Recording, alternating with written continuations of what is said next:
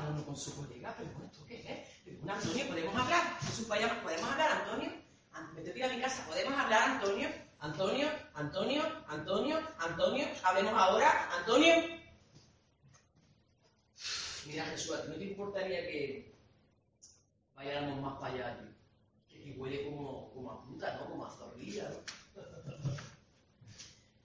El mayor golpe que me dio mi novio la primera vez, es lo que espera todo el mundo que cuente, no fue cuando me intentó matar. Me agarró con sus dos manos aquí, al apretarme vi la luz blanca esa cuando tu cerebro se queda sin oxígeno y te vas, ¿no? Como las películas salen.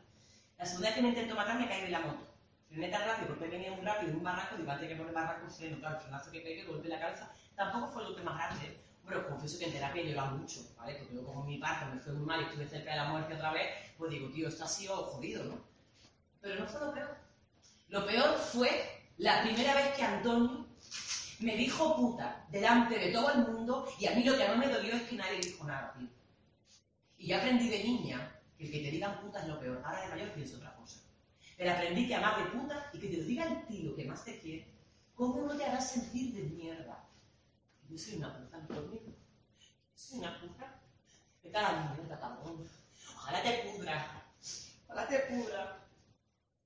También para que te venga la hostia, cabrón. Y la gente, hostia, la cabrón. ¿Cómo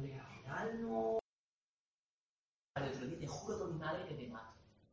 Y como yo siempre cortaba con él y volvía, esta vez elegí.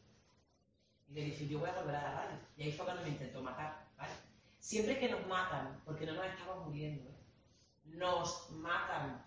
El Estado español se gastó muchísimo dinero en cursos con perspectiva de género para los periodistas. Y luego no tienen dinero para pagar que una chica como yo o alguien como yo haga un taller de prevención de violencia machista en las aulas. Pero si se gastan pasta en periodistas que les dijeron, chicos, el sujeto no es ella, no es una mujer, muere. Es un tío ha matado, porque es el sujeto, por tanto, el responsable de lo que ha pasado.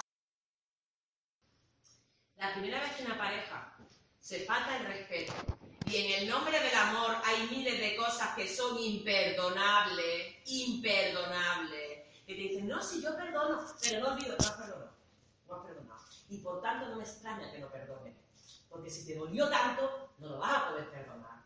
Y tienes legitimidad de poder trabajar esa rabia y ese dolor de que alguien que tanto te quiere te trate como una mierda.